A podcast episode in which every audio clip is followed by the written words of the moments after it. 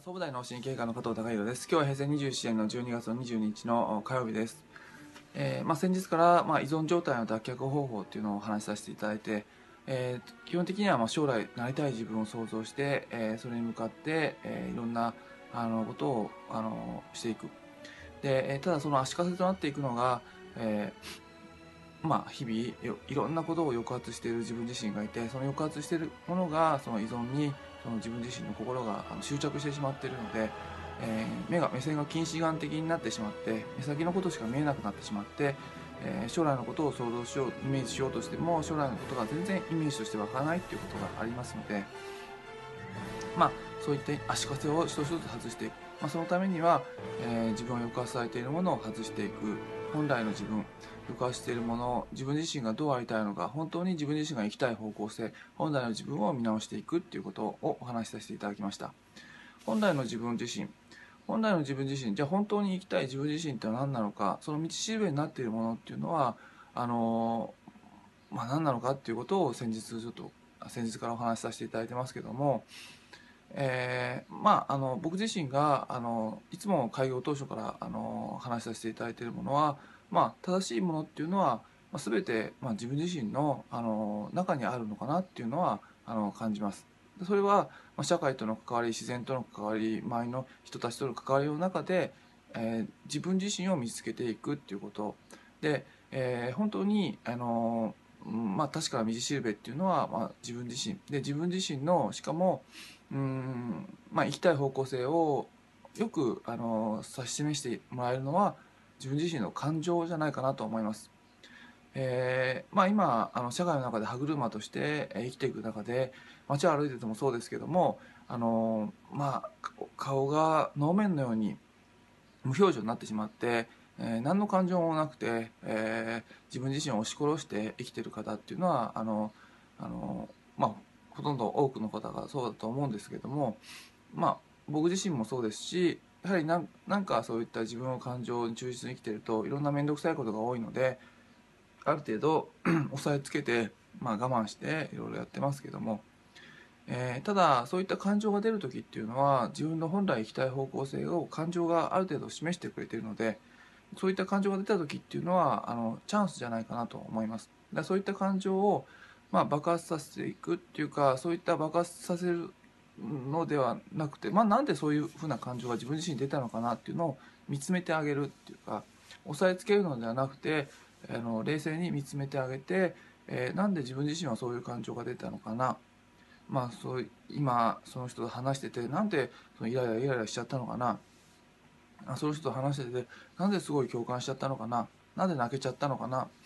うーんっていうのをあのちょっと冷静にあの判断していくと自分自身の感情っていうのは自分自身が本来進みたい方向性を少しずつ指し示してくれているので、まあ、その感情を見つ見つめてあ自分は本当はこういう方に方向性に行きたいんだっていうことをゆっくりゆっくり見つめていく習慣をつけていくっていうことがとても重要だと思います。それはあの普段から言っている体の声を聞き続けるっていうことであのともリンクすることにはなってくるんですがあの体の感覚と同様に、まあ、都会で住んでると体の感覚も、まあ、ずれてきちゃってることがありますから重要なことは聞き続けるっていうことが重要ですよってことをお話しさせていただいてます。まずその今まで押さえつけた感情をあの見つけた時に、えー感情が出る方向性っていうのはあのーまああ今まで押さえつけてたので、まあ、本当の方向性じゃない方向性をあの狂ったように向いてしまってるっていうこともあるんですが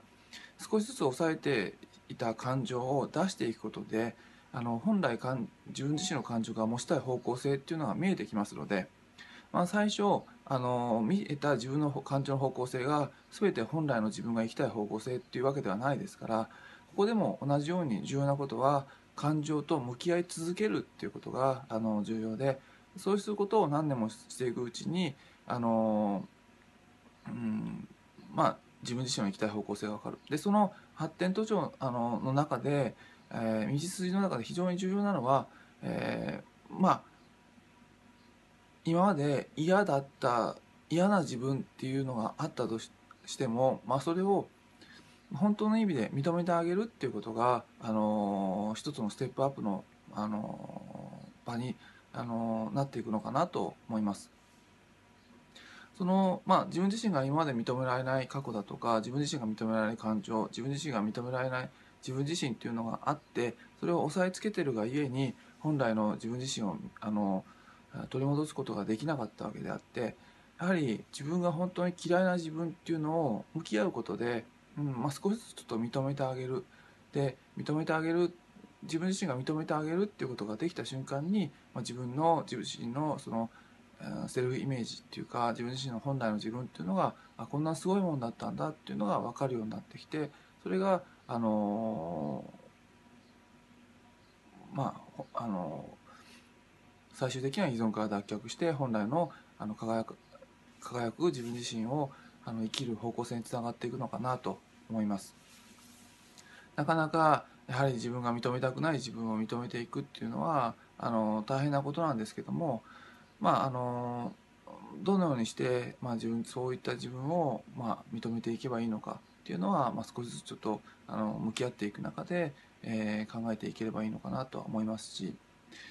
えー、まあ、状況が変わってくればそういった自分自身っていうのもとても素晴らしいものだと思えるようになってきますのであの、まあ、深い意味でいろんな階層で自分自身を見てあげてあの素晴らしいと思うということ。で今あの里山資本主義とかってといって、まあ、その地方の生き方っていうのがあの見直されてきてますけども、えー、高度成長期はみんなその都会に行って、まあ、就農就職などを行って、えー、都会で行って働いてお金も受けてあの地元のお母さんとさんに仕送りして都会で一発成功して帰っていくみたいな青写真があってまあ、田舎で遅れた考え方や、あのまあ、あの都会的な考え方じゃないのは全然ダメで恥ずかしくて田舎も恥ずかしいみたいなことがあったんですが今あの振り返ってみると、まあ、その田舎暮らしの良さっていうのはあの今の時代になって非常に見直されてきて過去においてとても恥ずかしい恥ずかしいって若者が言ってたのがとても誇り高いものだっていうことであの価値があるものだっていうことで見直されてで、えー、とてもその地方で生きることのセルフイメージっていうかあの上がってきています。でまあ、いろんな見方があるんですけどもやはりその自分自身が認められない自分自身がいたとしてもそれを認められる自分自身になっていくっていうことが自分のセルフイメージを上げて本来の自分自身を生きていく。で自分の感情を本当の意味での自分の感情を見出していくっていうことにつながっていきますのでそれが脱却からの、あのー、依存からの脱却になっていきます、えー、で認められない自分自身がいるっていうことと、えー、そういった自分自身に対して、まあ、ちょっとでも自分を認めてあげていくっていうことが、あのまあ、セルフイメージを上げていく。でそうすることで本来の自分の感情が感じるようになってきて、えー、本来の自分の生きたい方向性本来の自分自身が出せるライフスタイルにつながっていく。えー、そうすることで依存からの脱却っていうのが少しずつ外していけるのではないかと思っています。ではじゃあその認められない自分自身をどのように気づくのか、えー、あるいはそういったものをどうやって認めてあげるのかっていうようなチャンスがどういう時に起きてくるのかっていうのをまた明日お話しさせていただければなと思います。今日は以上です。